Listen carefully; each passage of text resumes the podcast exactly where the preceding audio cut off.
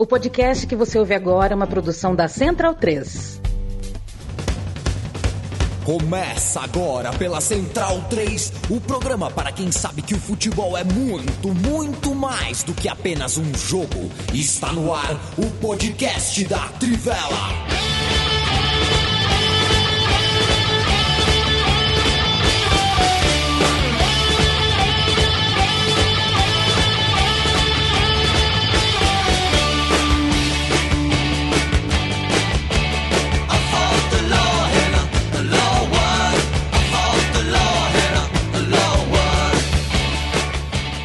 Senhoras e senhores, bem-vindas, bem-vindos ao podcast da Trivela de 6 de outubro de 2022, ao vivo. E é, a gente sempre chega assim, ao vivaço, em formato de livecast. Depois a gente vai para o seu tocador preferido de podcast. Eu me chamo Leandro Amin, deixa eu arrumar minha câmera aqui para vocês me verem é, sem cortar minha testa sobressalente aqui. Bruno Bonsante de azul marinho, Leandro Stein de Senegal, Felipe Lobo de azul marinho e Matias Pinto com uma camiseta trazida de Córdoba. Um abraço a toda a turma dos Piratas. O que, que aconteceu? Nossa, teve, um, teve um react aqui. É. Ai, ai, ai, a gente tá. A gente Esqueci tá... que, minha, que eu não tava no mudo. É verdade, a gente está aqui gravando enquanto é. É, um possível bola de ouro do futuro, um possível novo gênio do futebol brasileiro está estreando uh, é, para dar uma diversão é. para o torcedor do Palmeiras que, claro, está feliz, mas é aquele campeonato que já está ganho, né? Já está ganho, mas você não pode ganhar ainda, né? O Palmeiras é o campeão brasileiro de 2022, agora já não tem mais como evitar falar sobre isso. É... Eu tava, viu, Felipe Lobo, dizer que eu vim votar de Maceió para São Paulo votar, eu sempre dou bombom pra aeromoça. E pro, ou pro aeromoço, eu sempre pego dois bombons e dou na hora de entrar no avião. É um ritual meu. É, tava com dois bombons para entrar no avião e tive que dar os dois bombons antes de entrar no avião, porque a balconista do Subway, que tem no aeroporto de Maceió, falou: moço, moço, eu tinha um adesivo no peito, né? Adesivo de um, de um político uh, que recebeu o meu voto, inclusive. Ela pediu um adesivo. Eu falei: o adesivo eu não tenho. Serve um bombom? E deu um bombom. E depois, esperando o ônibus, o ônibus, né? O avião pediu um café. E a mulher que me atendeu para me, me, me, fazer o café também falou do adesivo e também ganhou é, um bombom. Achei curioso que duas pessoas que atendem o povo, trabalham no aeroporto, tenham ficado com os meus uh, bombons que eram para os comissários de bordo. É, mas estou em São Paulo ainda. A gente, a última vez que se falou, estava próximo da eleição. Eu não estive aqui na segunda-feira. A gente tem uh, um Brasil para tocar, Felipe Lobo. E uma pauta também do podcast da Trivela para tocar. Perdi muito dinheiro ontem uh, com aposta, mas ganhei hoje, viu? Tem dia que a gente vai mal, mas tem dia que a gente vai bem. Você está bem, Felipe Lobo? Salve, salve, e a mim, amigos, todos que nos ouvem. Tudo certo, tudo certo. Até já. Hoje temos uma novidade, hein, a mim. Ah, é? é depois de algum. algum. algum. uma tentativa e erro aqui.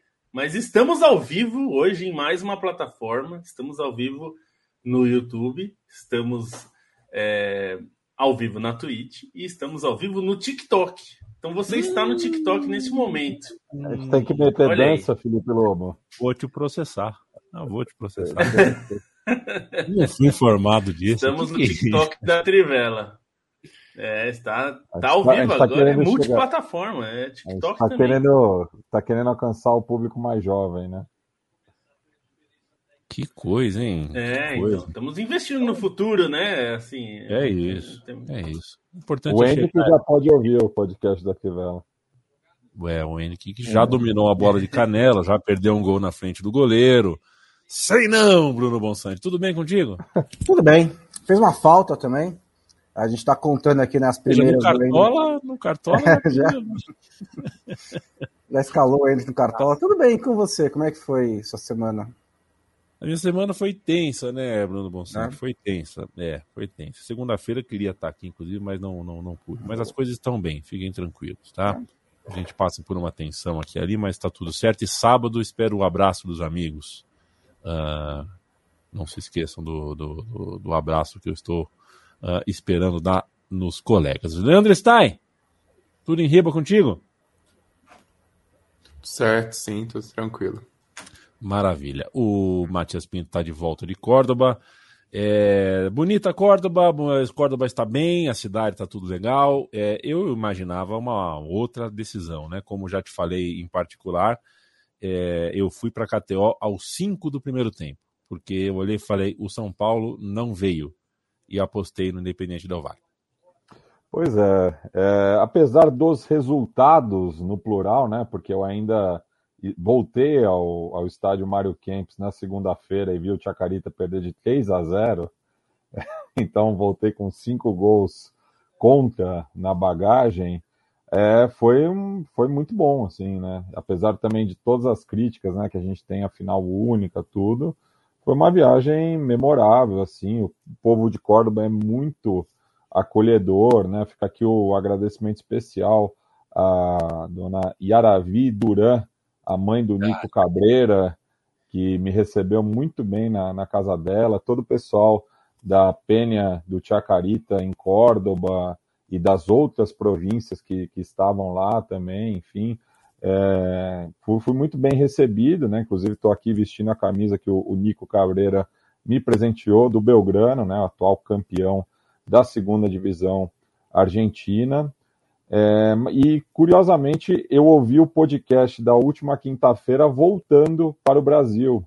E a análise do Leandro Stein, prévia ao jogo, foi completamente fidedigna à partida em si. Né? É, se o São Paulo Ele tivesse. É o, é, se o São Paulo tivesse escutado o Leandro Stein na última quinta-feira, saberia quais são os pontos fortes, né? E que o São Paulo não se apresentou para uma final, jogou como se fosse um, um, jogo de campeonato brasileiro, né? Um, assim, uma desatenção generalizada, né? Acho que ninguém se salvou nessa atuação é, e não entendeu a dimensão é, da, da, da, situação, né? Porque foi a maior mobilização da torcida do São Paulo fora do estado.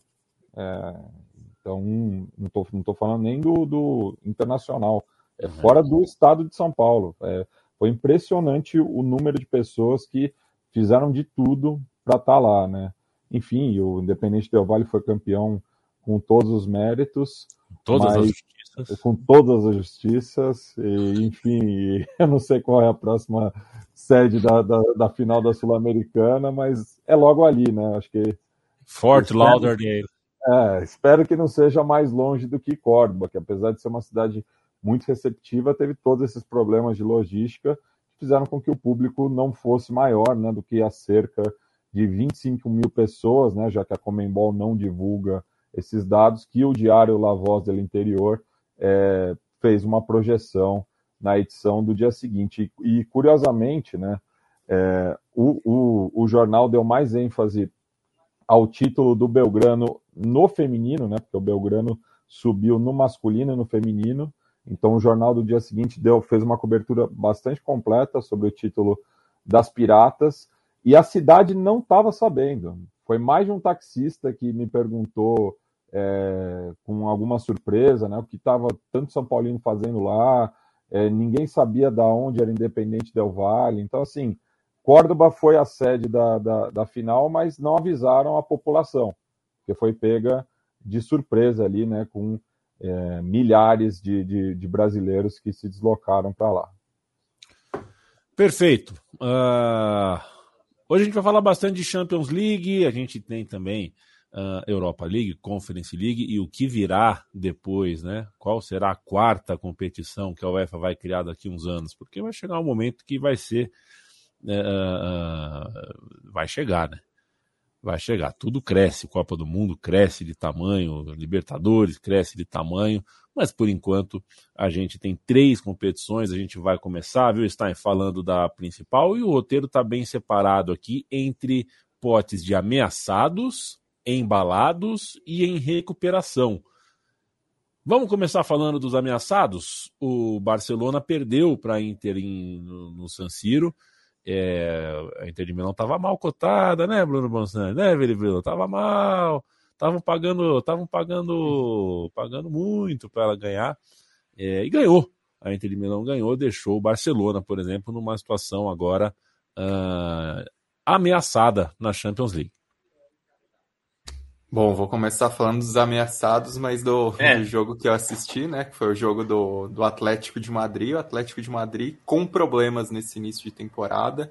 É, não, não consegue ter um equilíbrio, tem toda a questão envolvendo a montagem do ataque que não funciona tanto. E embora seja o ameaçado Atlético de Madrid, uma história muito legal é a do Clube Bruges, que, que acaba sendo uma das sensações desse início de Champions League, está com 100% de aproveitamento. É o atual tricampeão belga, então já vem com uma sequência de participações em fase de grupos da Champions League.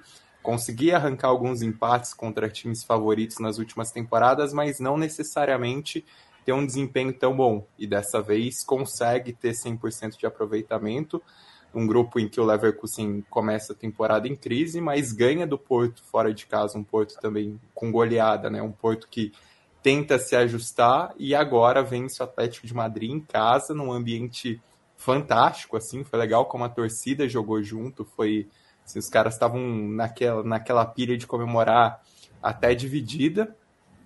O Clube Brugge acabou segurando o Atlético de Madrid em alguns momentos mais ofensivos do time. O Mignolet fez defesas importantes, teve um, um, lance no mano a mano que foi mais gol perdido do Morata, mas ele defendeu. E aí com os garotos, né, um clube que faz esse trabalho muito bom é, de, de, revelação de talentos. O, o, próprio futebol belga tem essa característica nos últimos tempos, né, até com muito investimento estrangeiro nos últimos anos. E o Clube Brugge, aproveitando esses jogadores jovens, é, venceu por 2 a 0 uma grande atuação do Buchanan, que é um cara que vai aparecer na Copa do Mundo, né? Que é jogador importante da seleção canadense. E uma grande atuação também do Jude Glack, que curiosamente é um ex-jogador do Barcelona B, e aí acho que num jogo como esse contra o Atlético de Madrid, o cara sendo espanhol tinha uma motivaçãozinha a mais ajudou com assistência e depois com gol. Então, um, grande momento do Clube Bruges e um Atlético de Madrid que está nesse, nesse grupo perigando, embora seja um, um grupo em que os outros três times também tenham três pontos, né? Porto, Leverkusen e o próprio Atlético de Madrid. É, é que eu li, viu, o, o, o Lobo, é, eu li o nome do Stein aqui no fim do parágrafo, né? Por isso que eu joguei para ele. Eu quero te ouvir, então, sobre Inter de Milão e Barcelona. É, mas a situação da, da, do Barcelona é, é, parecida com a do Atlético, né, em certo aspecto. É, a, bom, o Barcelona primeiro reclamou muito da arbitragem no San Siro, né, perdeu por 1 a 0 é, reclama de dois lances, e eu acho que são lances discutíveis. Acho que o árbitro acertou em uma e errou na outra. Acertou em anular o gol e errou em não dar o pênalti no final. É, até na hora eu estava falando com o Stein e eu falei: é, vai empatar o jogo. É, e, não, e, não, empatou.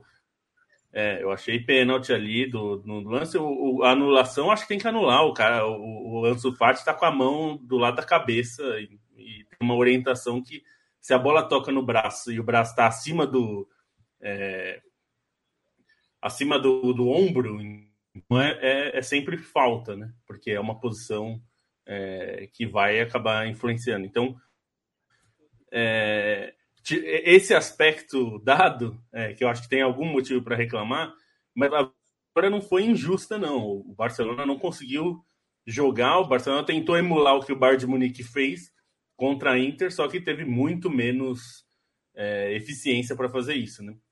E agora acho que a grande questão para o Barcelona é que se colocou numa posição difícil, porque é, o confronto direto é o primeiro critério de desempate, né? É, a Inter perdeu do, do Bar tanto quanto o Barcelona, mas o Barcelona perdeu fora de casa e a Inter perdeu em casa. É, se o Barcelona e a Inter empatarem na próxima semana, a Inter fica com uma certa vantagem, é, porque aí vai pegar o Vitória Pilsen, deve ganhar, e aí é, tem o jogo contra o Bayern de Munique, o que significará que o Barcelona precisará de resultado contra é, o Bayern de Munique, né? Não, não poderá perder o jogo. É, não é impossível, claro, é, no, esse Barcelona é, é, capaz, mas é uma situação mais pressionada. Né? Então, é, seria uma é, eliminação muito trágica para o Barcelona, que gastou dinheiro que não tem, né? É, meteu o cheque voador, vendendo o futuro para viver o presente. E se não classificar nem para as oitavas de final, vai ficar numa situação que é, é complicada financeiramente, né? É, é muito ruim financeiramente não ir às oitavas de final. É muito ruim, mas assim, não, não coloca a existência do clube em risco, né? como é, algum ah, não. rolou um certo burburinho assim quando saiu o grupo, né, que sim que precisava se classificar. É lógico que estava dentro dos planos financeiros do Barcelona se classificar é, para as oitavas de final da Champions League, mas é, e vai ser um, um rombo financeiro, né? Mas é, até porque não é a primeira vez também, né, Bonsa? É, que, desse, é que nessa vez, né, você, é. eles, eles fizeram uma aposta arriscada, uma aposta alta, mas também não é assim, né? Não é para essa temporada, precisa nessa temporada ganhar tudo, senão o clube acaba. É para as próximas, né? Se ficar três anos fora da Champions, realmente vai ser um problema muito sério, mas é, uma vez só vai ser ruim, mas não vai ser um desastre tão grande. Quero mandar um abraço pro Luiz Gustavo, pro Coach Danny, Francisco Rosa, todo mundo aqui com a gente, Caio Januário ao vivo, feliz porque está aqui pela primeira vez ao vivo depois de um tempão. Uh, assim como o pessoal do en, o Engreve, né? Tava fazia tempo que não estava aqui com a gente. Um abraço pro Giovanni Lima, uh, que está assistindo futebol aqui e nos ouvindo. Gladson Rafael sempre presente, Lucas Silva, Paulo Pereira, Emerson Pérez, Anderson Rodrigo, todo mundo conosco, o pessoal tirando uma onda, achando uma graça aqui da Trivela estar no TikTok. Uh, Leandro Stein, segundo pote aqui, começa com você também, o pote dos embalados. É, o Bayern de Munique passou o trator, isso não era uma novidade, né, não era algo que a gente duvidava, duvidasse que aconteceria. Vitória Pilsen tomou cinco do Bayern de Munique, mas quero te ouvir sobre o Real Madrid, uh, que também venceu e mais um tijolinho no debate sobre seleção brasileira e Copa do Mundo, né? Participação importante da dupla de atacantes brasileira, Vinícius Júnior e Rodrigo. É, esse é um placar mentiroso, mas um placar mentiroso meio diferente, né? Porque é um 2 a 1 que ele não dimensiona a maneira como o Real Madrid teve uma atuação de gala, principalmente no primeiro tempo até o início do segundo tempo. Fiquei impressionado assim com o, o nível de bola que o Real Madrid apresentou. O time fluiu muito bem, com muita movimentação, é, com muita participação dos jogadores da frente. O Rodrigo jogando um pouquinho mais centralizado, dessa vez flutuando para o lado direito. Vinícius muito participativo, os dois ali é, com drible, partindo para cima. E o Benzema, que no programa de segunda-feira acabei falando que essa temporada é, ele tá abaixo, né? Esse jogo foi facilmente o melhor dele na temporada, porque ele estava realmente voando em campo, muito participativo, é, construindo demais as jogadas. E aí o Real Madrid conseguiu fazer 2 a 0 contra um Shakhtar que mal respondeu, tomou o gol num 2 a 1 num, num lance totalmente isolado, um cochilo da defesa e um, um voleio meio torto ali que acabou dando certo. E o Real Madrid ficou sempre nesse limite, né? Foram 35 finalizações. O time teve muito volume de jogo, muita criação, isso é o mais importante. Mas nas finalizações não foi tão bem, né? Mesmo o goleiro Trubin fazendo é, muitas defesas, não é que ele tenha operado tantos milagres, tantos milagres assim, não é que foi uma atuação de goleiro tão impressionante, embora ele tenha sido importante, mas é um, um resultado positivo para o Real Madrid, ainda mais uma semana em que vinha de, de tropeço, né? Em que vinha de tropeço é, no Campeonato Espanhol, acabou empatando com o Sassuna. É, do, no caso do Bayern de Munique, também é um, um sinal positivo de recuperação do time é, em relação ao que se via né, no, naquela sequência antes da data FIFA. O time já tinha jogado bem contra o Leverkusen é, na volta da Bundesliga. Dessa vez sobrou contra o Vitória Pilsen. Isso era mais do que esperado, mas aí acho que tem um destaquezinho especial ali, principalmente para o Goretzka, que é um cara muito pedido no meio campo, vinha de lesão, vinha jogando muitas vezes é, na reserva, mas aí teve uma contribuição gigantesca, principalmente nessa velocidade que, com que o time jogou, né? Jogou com, com Gravenberch e com Goretzka como volantes, no Kimmich está tá com Covid e não tem o, o Sabitzer ficou no banco, então o time fluiu muito bem. Teve até o Gnabry ali no, no primeiro tempo jogando é, mais à frente, mais centralizado como um falso 9, e aí nisso Mané e Sané participaram muito nas duas pontas, então uma atuação positiva do Bayern. E desses embalados, o, o, o destaque desse, dessa primeira metade de fase de grupos de Champions é o Napoli, né? O Napoli é um dos times mais legais de se assistir nesse início da temporada, um time muito direto, é um clube que perdeu jogadores muito importantes e ficou em dúvida se esse mercado ia ser bom o suficiente, embora jogadores que se deem bem agora já fossem, já aparecessem boas contratações pelo, pelo que apresentavam antes, né? O Kvaratskhelia ou o Kim, a gente até comentou, fez comentário no podcast, no site antes é, deles realmente emplacarem, mas o nível que eles conseguem oferecer é enorme, né? E um, um 6 a 1 contra o Ajax em Amsterdã, maior derrota da história do Ajax nas competições continentais, a maior vitória do Napoli na história das competições continentais resultado desse calibre, em que o 6 a 1 pareceu barato, é, é, muito imponente do Napoli. Um jogo até que o Ajax abriu o placar, o jogo era razoavelmente equilibrado, mas o Napoli sempre mostrava mais qualidade, mais objetividade, mais um time mais azeitado ali. É, teve o Kvaratskhelia de novo é, participando muito, criando, é, dando ótimos passes. E o Zambanguissá também, né? Um jogador é, de muita presença física é, e que ajudou demais. Assim, o Napoli partiu para cima do Ajax com uma marcação muito alta, é, acabou engolindo o Ajax nisso. Uma atuação muito boa, muito madura do Napoli. E interessante também o, o discurso do Spalletti depois, né? O Spalletti é, tentando dizer que é só mais um jogo, que o objetivo está mais para frente é, bastante consciente para um Napoli que vem fazendo muito na Série A com essa liderança, consegue impressionar ainda mais na Champions. Né? Vídeo que já tinha acontecido contra o Liverpool e esses 6 a 1 contra o Ajax em Amsterdã é mais impressionante ainda. Né? Para fechar esse pote, o pote dos embalados, Bruno Bonsante, que tal uh, ah, para você o Manchester City? É, que atropelou o Copenhague, a gente não tinha dúvidas. É. É, mas, enfim, não é qualquer embalo, né? O embalo desse Manchester City, uh, com o Haaland uh, sendo o totem, né? Sendo a, a, a, imagem desse, desse embalo, não é pouca coisa. É, o City caiu num grupo que, se fosse um bom Sevilha, se fosse um bom Borussia Dortmund, ele talvez tivesse algum trabalho. Por enquanto, nenhum dos dois está fazendo um grande começo de temporada. O Dortmund melhor do que o do Sevilha.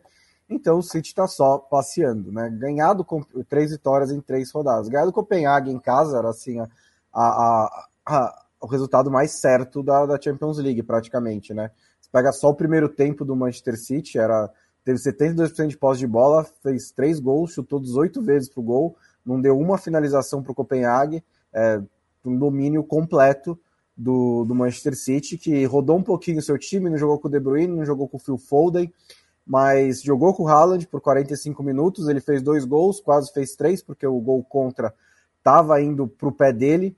Aí no intervalo o Guardiola tira o Haaland, coloca o Cole Palmer, que é um garoto da base, depois coloca mais outros dois garotos da base. O Guardiola ele, ele é muito bom em usar menino quando o time dele está ganhando por 5 a 0 então ele aproveitou essa oportunidade. É, e aí o City ganhou três pontos, né? Assim, não, não, não, ninguém esperava resistência do Copenhague e realmente não houve nenhuma. Eu quero mandar um abraço para Alex Macedo, que manda um abraço aqui, uh, que está lavando a louça, nos ouvindo. Vitor Marques de Almeida, boa noite. Filhotes de Quaresma. Uh, talvez nem todo mundo entenda essa referência. A gente, claro que entende. César Augusto, um abraço. Matias com aquele Hugo de Leon. É, sim, parece, mas a gente, Hugo de Leon é persona não grata neste podcast. Uh, se vocês não sabem por quê, busquem, é, procurem conhecimento, como já diria ET Bilu, que Bruno Bonsante, uma, o, Bruno, o Bruno Bonsante certa vez falou pro Leandro Stein assim, cara, eu, eu não cravo que não existe, não. Eu prefiro esperar. O Leandro Stein teve que explicar para ele. O é mentira, o Tebilu não falou. Tá? O Bruno Bonsante muito, muito acredita muito nessa coisa. Do... Eu nunca tive prova de que não existe. Isso é fundamental, né? Isso é algo muito importante para a gente. É, é, o famoso não tem comprovação nem que tem, nem que não tem. E olha, só, só, só uma curiosidade, eu já recebi um, acho que foi um e-mail, foi comentário no Facebook de um especialista em ufologia criticando uma matéria minha na Trivela e assim, até acho que eu exagerei no tom de, de chacota no acontecimento que, que, que rolou nos anos 50 na Itália, tem até a matéria para quem quiser ver, mas teve um evento ufológico no jogo da Fiorentina nos anos 50. E aí eu fiz um, um tom mais jocoso que incomodou o cara, e aí recebi esse e-mail é, bastante crítico com o texto. Não tiro a razão dele por conta do, do tom que eu adotei no texto, mas é uma, uma história curiosa que aconteceu na, na Série A do futebol italiano, se não me engano, em 54. E a gente também não pode se divertir, né? Às vezes a gente ofende as pessoas, né? É o famoso mundo tá chato, mas é claro, eu tô brincando aqui. É que a comunidade do xadrez tá um pouco brava comigo, viu, Landstein? É, mas, ué, eu me diverti, ué. Fazer comunidade do xadrez que é sinônimo de Biratã Leal, né? O Biratã, o Leal, eu não sei. Olha, o Biratã Leal joga xadrez? Aliás, vocês jogam xadrez?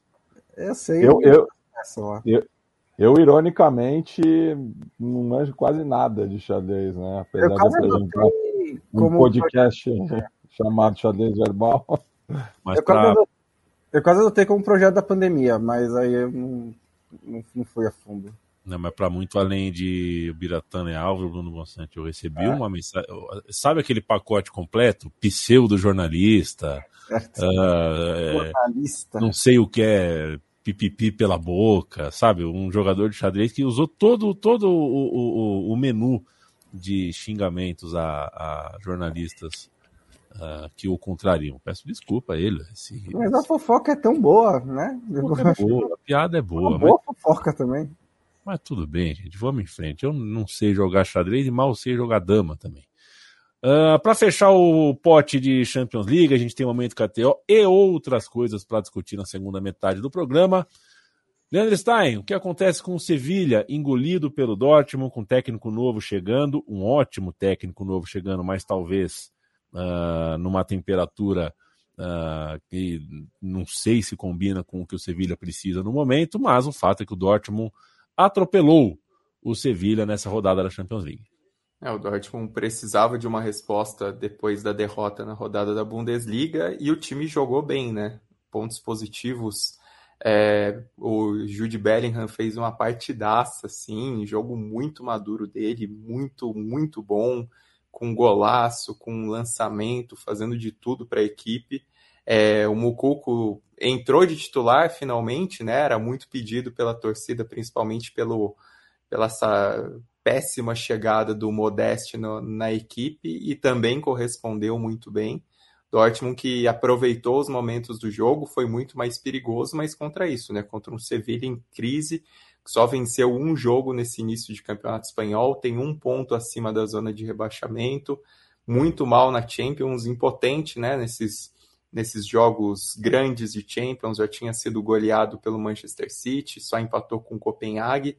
É, e era um jogo que o Sevilla já esperava assim, uma situação ruim, porque já tinha acertado internamente a saída do Lopetegui, que deve ir para o Wolverhampton, enquanto o Sevilla já estava todo alinhado com o Sampaoli. Foi um jogo em que o técnico foi basicamente um fantoche ali, se a gente pode dizer assim, e a equipe entregue, né? principalmente o setor defensivo. O Sevilla sim, fez um mercado de transferências ruim, em que perdeu os dois jogadores mais importantes e não conseguiu é, repor a altura, né? Foi uma reposição problemática do clube. É, tem essa deficiência na, na questão do, do elenco em si, e aí não está rendendo bem, tem desfalques por lesão, o próprio Marcão, foi o principal contratado para a zaga, não vem jogando porque vem acumulando lesões, e o time muito frágil nesse jogo contra o Borussia Dortmund, com muitas dificuldades ali para reagir, até tentou uma coisa ou outra, mas uma situação muito ruim do Sevilha, melancólica, e aí do Lopetegui fica até uma cena bizarra, né? Porque o time saiu para o intervalo depois de ter tomado 3, é, no intervalo 3 a 1 né? Terminou 4 a 1 é, 3 a 0 terminou 4 a 1 a hora que saiu para o intervalo com 3 a 0 o time vaiado. E aí, no fim do jogo, com os 4 a 1 todo mundo já imaginava que o Lopetegui fosse sair. O Lopetegui foi até é, contido pelo Monte para se despedir da torcida. E aí, com uma goleada em casa, com essa crise, com um time que vem mal já desde o segundo turno do Campeonato Espanhol passado, ele foi aplaudido, teve o nome gritado como um reconhecimento por esse trabalho dele, né? Três temporadas completas. Foi um trabalho bom no geral. Conquistou a Liga Europa, que o Sevilha adora, conseguiu se manter no G4 de La Liga na maior parte da roda das rodadas, né? Foram 93 rodadas no G4 em 114 nessas três temporadas completas do Lopetegui à frente do Sevilha, mas era um trabalho que já vinha desgastado, já tinha problemas de renovação, problemas até do estilo mais pragmático e que aí o mercado de transferências é, deixa essa deixou a situação ainda mais complicada. E aí a gente vai falar mais do São Paulo depois desse bloco de Champions. Mas é curioso, né? O São Paulo saiu do Olympique de Marseille porque reclamou que o clube não estava contratando o suficiente, que não estava contratando para as ambições dele. Ele saiu do Olympique de Marseille, contratou muita gente, contratou bem no geral, tanto que está brigando ponto a ponto pela liderança de La, é, do, do campeonato francês da Ligue 1 com Paris Saint-Germain está mais na briga na Champions League, ainda que não tenha feito um começo tão bom assim, quanto ele assume o Sevilha em crise, é, na beira da zona de rebaixamento do Campeonato Espanhol, embora tenha time pelo menos para subir para metade de cima, em péssima fase na Champions, só com um ponto e com um risco enorme de acabar sendo eliminado, com o mercado de transferências péssimo que o Sevilha fez. Então, o São Paulo é, trocou uma situação praticamente certa que ele tinha o Olympique de Marseille para reassumir um Sevilha, que ele tem essa ligação por já ter trabalhado no clube, mas que é um, uma, uma bomba nesse momento. Tá chegando a um ponto que talvez o São Paulo não tenha uma boa gestão de carreira, né? Era o que eu ia falar. Talvez, né? Assim. Era o que eu ia dizer. Né? Felipe Lobo, o Di Maria resgatou a Juventus, a Juventus se recuperou na Champions, é, foi uma vitória apertada contra o Maccabi Haifa. É, eu tenho para mim, a opinião minha, que o Di Maria joga mais depois dos 30 do que antes dos 30. Eu prefiro esse Di Maria de agora. É, mas foi um grande jogador a carreira inteira e tá, uh, foi importante na, na rodada da Champions League por ter uh, feito a Juventus, levado a Juventus, à vitória. É importante porque a Juventus vive um momento ainda turbulento, né? O time não tem assim jogado bem constantemente.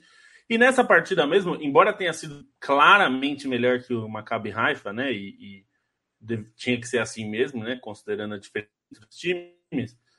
É, o placar até acho que ficou mais apertado para o final, mas não correu sério risco. Agora, a diferença que o Di Maria fez para o time é muito grande. Ele não jogou no fim de semana, ele está suspenso no Campeonato Italiano, ele foi expulso é, de uma maneira estúpida na, na rodada passada, né? não essa do fim de semana anterior. Tomou dois jogos de suspensão, vai perder inclusive o clássico desse fim de semana contra o Milan. Mas aí na Champions ele jogou e ele, bom, ele deu o passe dos gols. Todos passaram pelo Di Maria. É, ele é um jogador que, é, como você falou, assim, eu, eu até gosto mais dele é, nessa fase, né? de mais velho já, e ele é muito bom passador, mas eu sempre gosto de lembrar que em 2014, na temporada 13 e 14, a temporada de lá décima do Real Madrid, é, eu acho que ele talvez tenha sido o jogador mais importante do Real Madrid naquela campanha. É, talvez não na final, e embora na final ele tenha jogado muita bola também, é, mas enfim, acabou os gols acabaram dando muito protagonismo a outros jogadores. Mas ele jogou muito naquela Champions, em todos os jogos que ele tá, esteve em campo ali, ele foi muito bem. É, e era uma, uma Champions de muita pressão para o Real Madrid, né? Parece estranho isso agora, né? Que o Real Madrid ganhou um monte de títulos, mas o Real Madrid estava muito tempo ganhar, né? Enfim, para o padrão Real Madrid, né? De que, que ganha quase todo ano. É, então, A, a, décima foi um título bem importante com o Ancelotti, né? Que está lá de novo. E agora ele voltando. Pode ser muito importante para a Juventus no decorrer da temporada e da Champions League, porque ele é um jogador que coloca o Vlaovic, por exemplo, na cara do gol. E o Vlaovic é muito bom jogador, né? Faz os gols.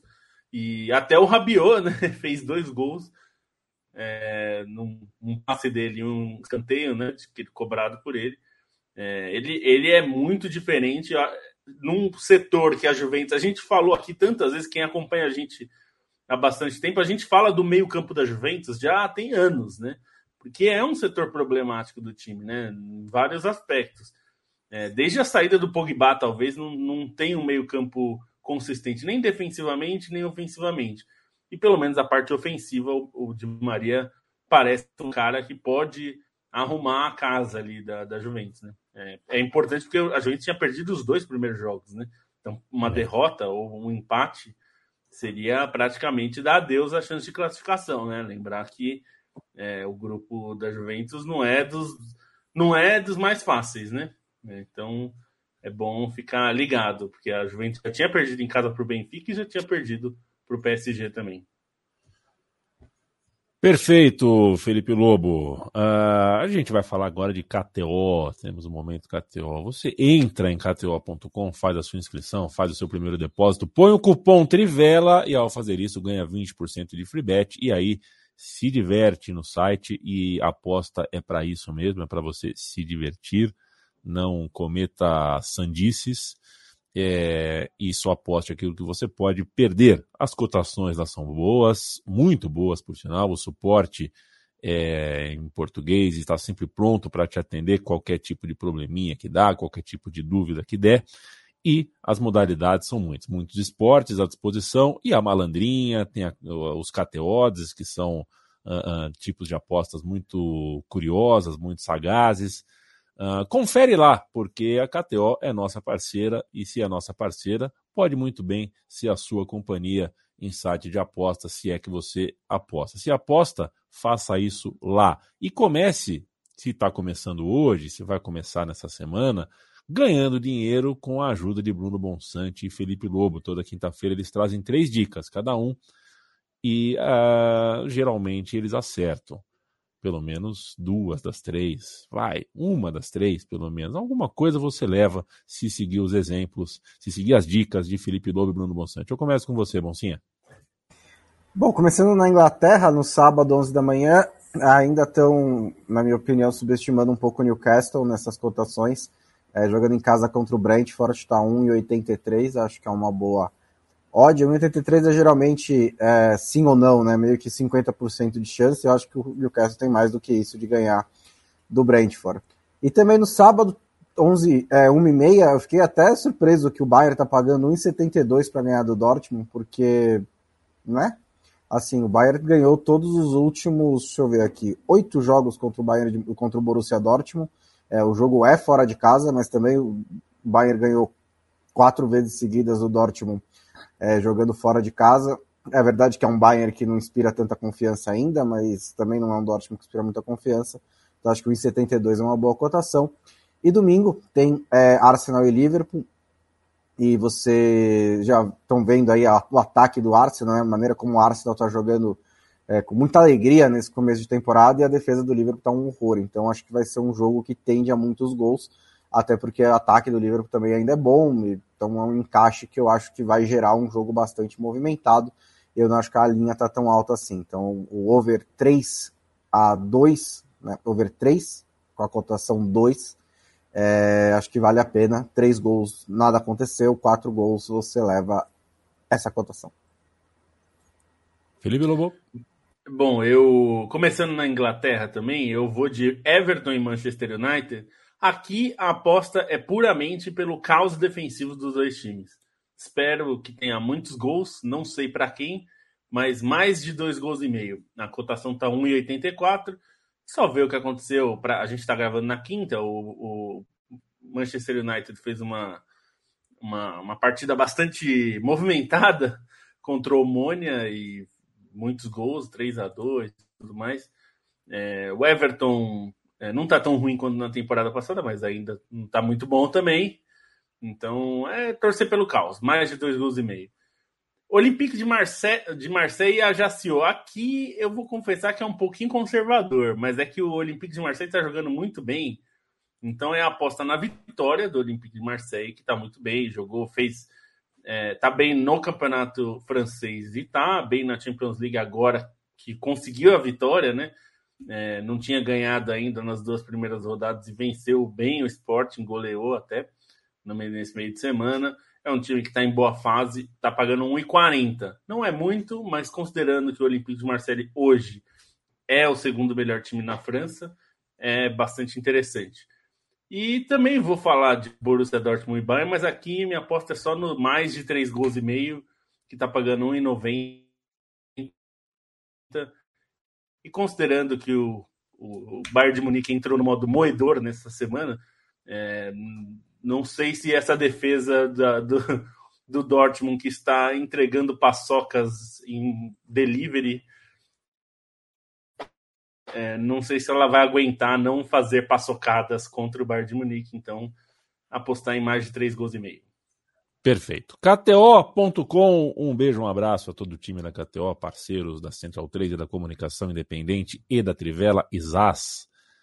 Isas. Leandro Stein, o maior uh, obituarista do jornalismo esportivo brasileiro. Éder Joffre uh, foi-se embora no último domingo, né? Foi no último domingo que ele uhum. morreu, aos 86 anos, e você assina na Trivela, trivela.com.br, você assina uh, a matéria de obituário com o seguinte título: A Paixão Boleira do lendário Éder Joffre, convidado para os juvenis do São Paulo e que não largou a várzea nem no auge dos rings.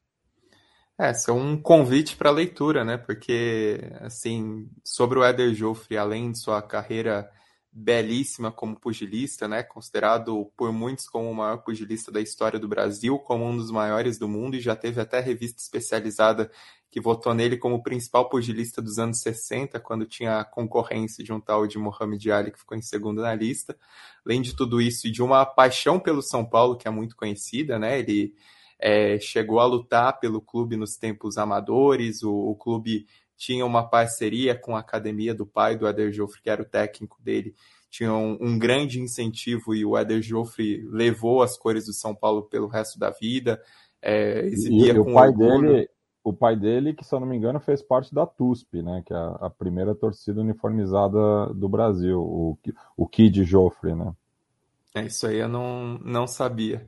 Mas oh, tinha toda essa ligação com São Paulo, o Eder Joffre tinha, é, enfim, é, esse apreço pelo clube que ele sempre demonstrava, e tanto no velório, na, na Assembleia Legislativa, tinha uma bandeira do São Paulo sobre o caixão, mas algo que acabei descobrindo, pesquisando e que é muito legal é esse gosto dele pelo futebol. E assim, são várias e várias declarações mostrando como o Eder Joffre gostava mais de futebol do que de boxe, assim, na prática.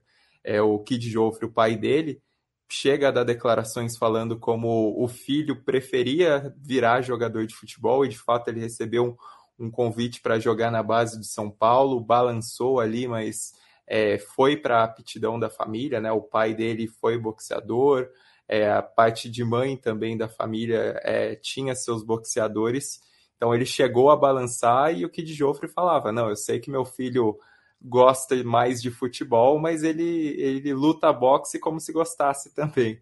E aí as próprias declarações do Eder Joffre, né? Porque é, à medida que ele virou profissional no boxe, né, a partir de 56, depois das Olimpíadas de Melbourne, ele foi jogar na várzea, ficava jogando na várzea como ponta esquerda, é, chegou a criar um time no Parque Peruche, né, o bairro onde ele morava, em que ele era ponta esquerda do time, era o presidente, era o faz tudo, montava a equipe, é, e continuou jogando na Várzea mesmo no auge dele, né? Principalmente ali no início dos anos 60, quando ele unificou o cinturão, é, o, dois cinturões dos galos, né? Da, da categoria peso galo, ele continuava jogando na Várzea, e aí tem uma frase muito emblemática dele em 62, que é o ano que ele unifica os cinturões, que ele fala, pô, é, o, o boxe me atrapalha jogar futebol, porque eu tenho que parar um mês antes de, é, de uma luta, eu tenho que parar de jogar futebol um mês antes de uma luta. Então o boxe atrapalha. O que é esporte mesmo é o futebol, não o boxe, ele falava.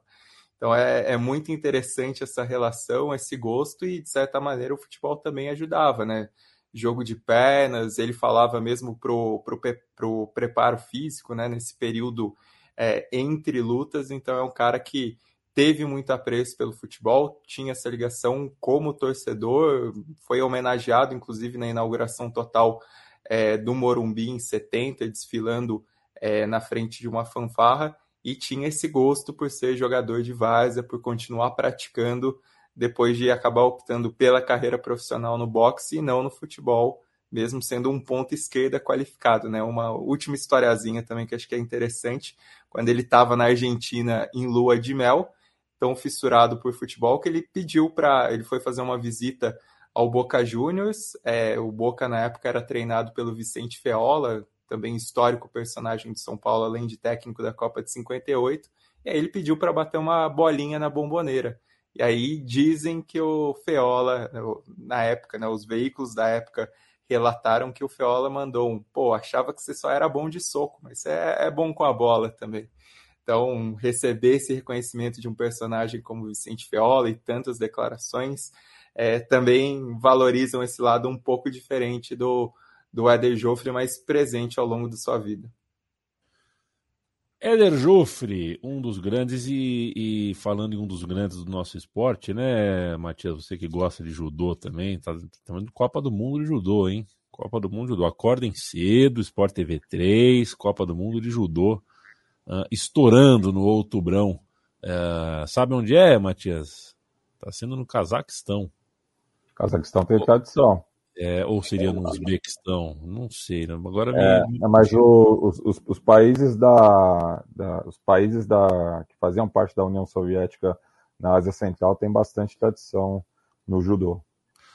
Agora, Bruno Bonsante, para muito além do Uzbequistão ou do Cazaquistão, hum. é, não tem, não tem uma integração entre a Ucrânia hum. e a Península Ibérica, né? Não faz muito sentido. Ucrânia se junta à candidatura de Espanha e Portugal para a Copa do Mundo de 2030. E eu pensando que o oportunista era o Romário na pequena área, Bruno Bonsante. É, assim, eu acho que eu não preciso destacar os desafios logísticos de uma Copa do Mundo, né, em Lisboa, Madrid e Kiev. É, o mais provável é que eles botem um grupo na Ucrânia, se ganhar, é, dois no máximo, e façam o resto da Copa do Mundo na Península Ibérica. É, primeiro que a Copa já era mais Espanha do que Portugal, né? Era, são 11 sedes da Espanha e 3 de Portugal. Então, isso se mantém, mesmo com a entrada da Ucrânia. É, a decisão foi dada, foi apresentada aí como um gesto de é, inspiração e de apoio, de esperança para o povo ucraniano, que legal, mas né, num, futebolisticamente e geograficamente não faz muito sentido. Acho que é, uma questão em relação a isso é que acho que a gente vai começar a ver mais coisas assim, porque a partir do momento que a gente tem Copa com 48 seleções, é, vai ser um pouco mais difícil de organizar, né? Então você vai precisar fazer esse tipo de parceria, porque é difícil um país só conseguir organizar uma Copa do Mundo e às vezes não, não, não é sempre é, lógico desse jeito, não precisa ser tão é, descaradamente é, que nem essa, essa, essa, esse trio Portugal, Espanha e Ucrânia, mas, é, por exemplo, uma das outras candidaturas é Egito, Arábia Saudita e Grécia, né, que também não é assim super coeso, mas é, é existe. É, é, a, é a candidatura de história antiga, né? É, exato. Assim, pelo menos é, é, geograficamente, pelo menos faz mais sentido, né? Porque mais ou menos tudo tô ali no, no mas acho que vão ter mais desse jeito daqui para frente, porque não tem como, né? Você ou é os Estados Unidos que ainda vai que até os Estados Unidos vai dividir com três, né? Ou são países assim continentais, você vai ter que começar a fazer, né, parcerias ali, alianças para conseguir receber 48 seleções. Agora, essa daí é claramente, né, Portugal e Espanha estão tentando se aproveitar aí da boa vontade com a Ucrânia para melhorar a sua candidatura. Não dá para cravar que é esse o motivo, mas fica muito claro que é. O Bonsa, a próxima Copa do Mundo de basquete vai ser Indonésia, Filipinas e Japão. Imagina também a logística é, é. complexa. E assim, tem, é, tem, outra questão também, que é a Copa do Mundo de 2030, daqui a oito anos, e se a Ucrânia for sediá-la, ela vai ter que começar para se preparar antes disso, né? E, e não, não, existe, né, nesse momento, como saber quanto tempo a guerra vai durar? Justamente para saber. Nesse momento não existe, o, o Matias pode até falar melhor, né? Nesse momento não tem nem como saber o que, que vai ser a Ucrânia daqui a oito anos, quais regiões, o que, qual vai ser o mapa da Ucrânia.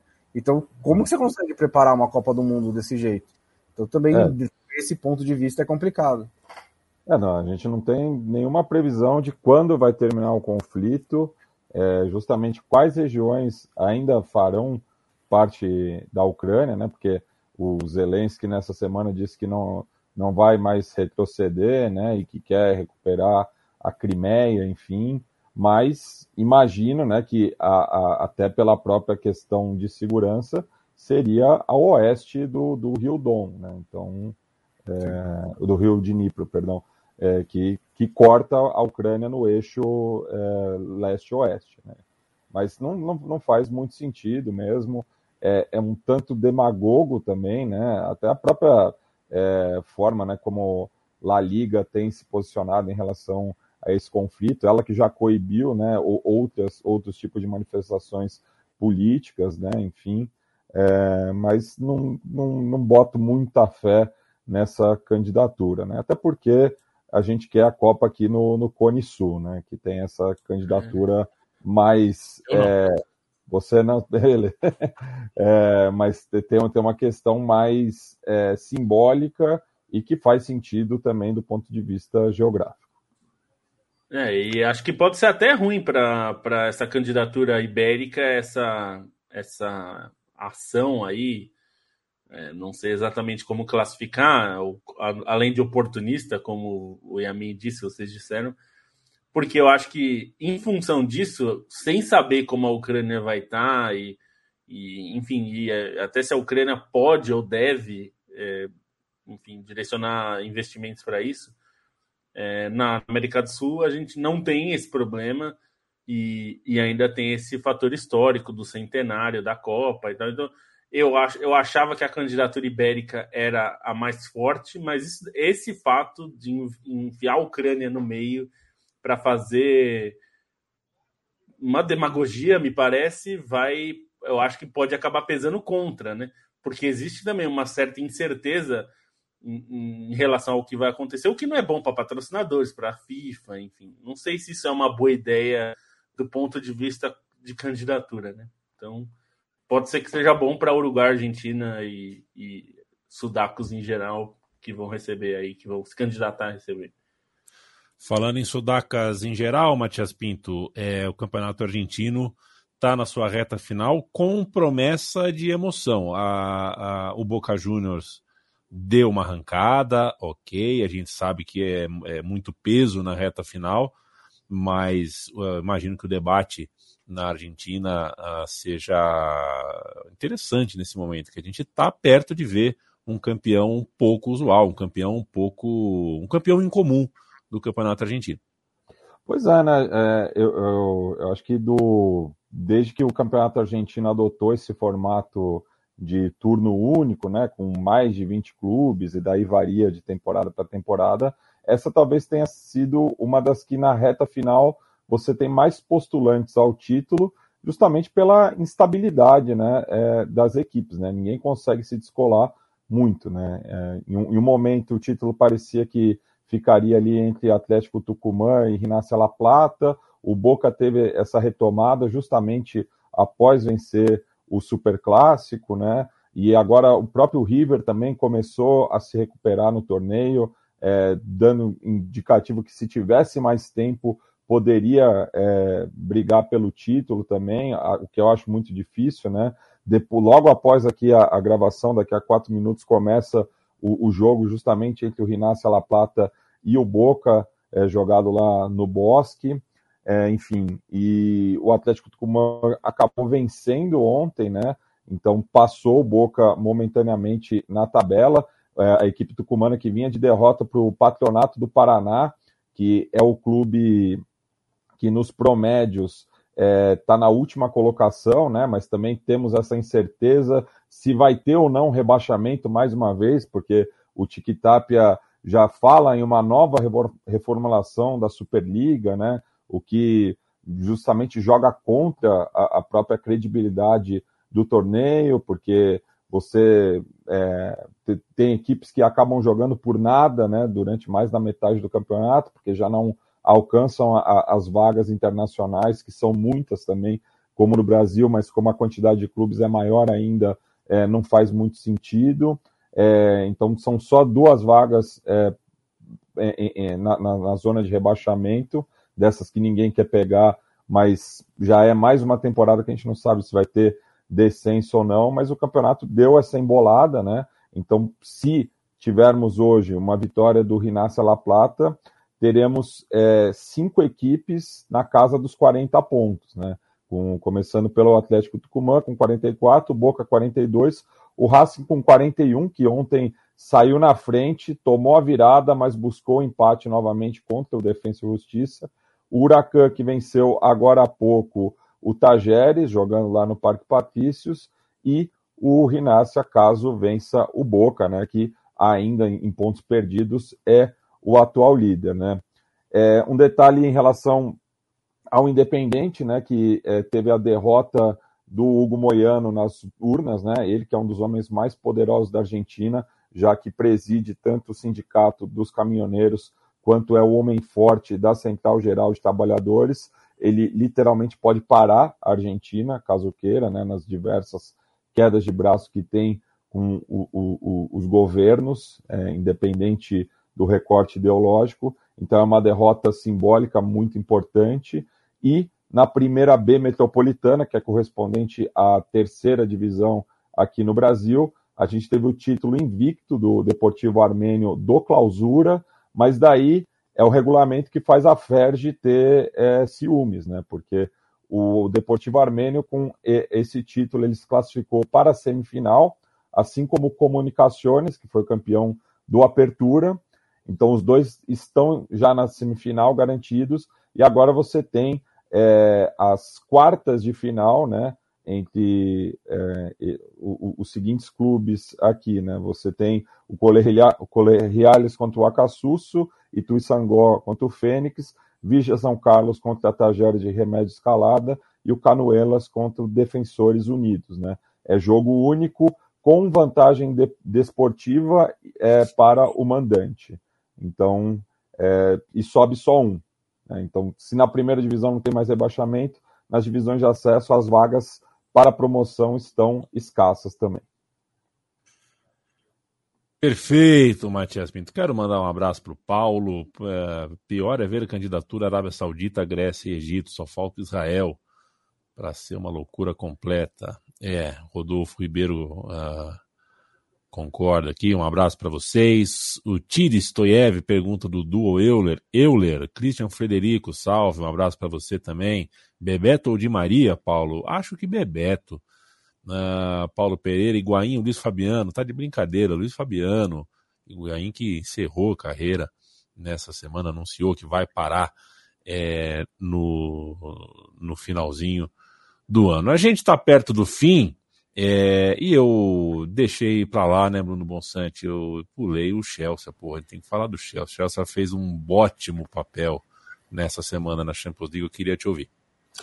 É, o Chelsea precisava de, demais dessa, dessa vitória, precisava de qualquer jeito, porque tinha somado só um ponto nas duas primeiras rodadas, né? A gente até falou que correu um risco, né, na, no timing da demissão do Thomas Tuchel, porque o, o Potter não teria muito tempo para preparar o time para dois jogos em sequência contra o Milan, mas fez um grande, grande jogo, fácil, melhor da temporada, naturalmente melhor com o Potter também, né? Acabou de chegar é, contra o Milan, que atual campeão é italiano, né? Teve um começo um pouquinho ali assustado do Chelsea, depois assumiu o controle do jogo, fez um gol em escanteio, foi até curioso porque o Thiago Silva teve três cabeçadas consecutivas em escanteio, né? Ele exige uma defesa para escanteio, depois bate na defesa, sai outro escanteio, e no terceiro os rebotes sobram para o Fofaná fazer 1 a 0 No começo do segundo tempo, o Chelsea matou de vez o jogo com uma boa participação do Reece James. É, o Potter voltou, usou o esquema com três zagueiros pela primeira vez desde que ele assumiu o Chelsea. É, dando o, Koulibaly sendo titular também pela primeira vez com o Potter, o Reece James podendo subir um pouco mais, o Sterling deslocado da esquerda para a direita. É, foi um time que funcionou bem, funcionou melhor do que dos outros jogos com o Potter é, e conseguiu essa vitória. Vitória muito importante, leva o Chelsea à frente do Milan na tabela, né? Os dois empatados com quatro pontos, mas o Chelsea tem essa vantagem no confronto direto, vai jogar de volta contra o Milan na terça-feira que vem e o Salzburg tem cinco pontos, então é, deixou o grupo bem equilibrado. Ainda existe a possibilidade dos dois grandes passarem às oitavas de final. É, o Chelsea, para o Chelsea, era uma vitória absolutamente essencial. A gente está na reta final do podcast da Trivela desse dia 6 de outubro. É, e para começar a rodada final, Leandro Stein, é, peço que você uh, uh, uh, faça um convite, gostei do que você falou, né? Um convite para leitura uh, da matéria que você assina também na Trivela sobre o caso pitoresco que envolve o Hertha Berlim com, podemos dizer assim, está em um sabotador interno, o principal acionista do clube, uh, trabalhando contra o clube, né? É, coisas do nosso futebol contemporâneo, o Hertha Berlim numa situação estranhíssima. É um caso bizarríssimo, né? Para dizer que é único, porque o Hertha Berlim 2019 foi comprado pelo Lars Windhorst, que é um magnata de reputação questionável desde o início, prometeu colocar o clube na Champions League, no fim o Hertha ganhou dinheiro, mas a bagunça interna fez o time ficar travancado, e pela regra do 50 mais 1, ele pode ter mais de 50% das ações, né? Ele tem 64,7% das ações, mas não tem diretamente o poder ali. Ele tinha direito a, a posição no conselho do clube, até nomeou de início o Jürgen Klinsmann, depois saiu o Jens Lehmann, mas ele não, poder, não podia exercer diretamente poder mesmo sendo dono, e aí ele resolveu contratar uma empresa de espionagem é, israelense com é, funcionários que eram membros da Mossad para fazer uma espionagem ao Gegenbauer, que era o presidente do, do Hertha por, por 14 anos. Né? E aí foi aquela sujeira que vocês ouvintes devem imaginar de perfil falso de torcedor para criar pressão, é, de espionagem aliado, de espionagem opositor e uma campanha sólida na internet para tentar derrubar o presidente, que já vinha criticado além disso, e ele de fato renunciou ao cargo no final da temporada passada por conta é, quando o time o, acabou. O, o Pegasus foi utilizado nesse esquema? Aquele software israelense? Não sei, não sei, é. não, não vi menção. Mas aí ele acabou renunciando depois que o Reta se salvou do rebaixamento. É, o Hertha fez eleições, acabou elegendo um antigo ultra, né, que não, não era exatamente o que é, esperava o Windhorst, que é o Kai Bernstein, o atual presidente do clube, que é muito favorável aos 50 mais um que o, o Windhorst criticava. E aí, nessa última semana, eis que a empresa israelense é, iniciou um processo na justiça local afirmando que o Windhorst não tinha pagado os quase 5 milhões prometidos, 5 milhões de euros prometidos pelo serviço de espionagem, caiu na mão de jornalistas, a imprensa divulgou, e aí se instaurou, se instaurou o caos num time, num clube que já, já vinha com bases é, frágeis, né? Resumindo sobre esse final, o Windhorst se defende falando que não, não fez nada de espionagem, mas o processo foi retirado da justiça israelense no sinal, numa movimentação muito estranha ali depois dessa revelação da imprensa.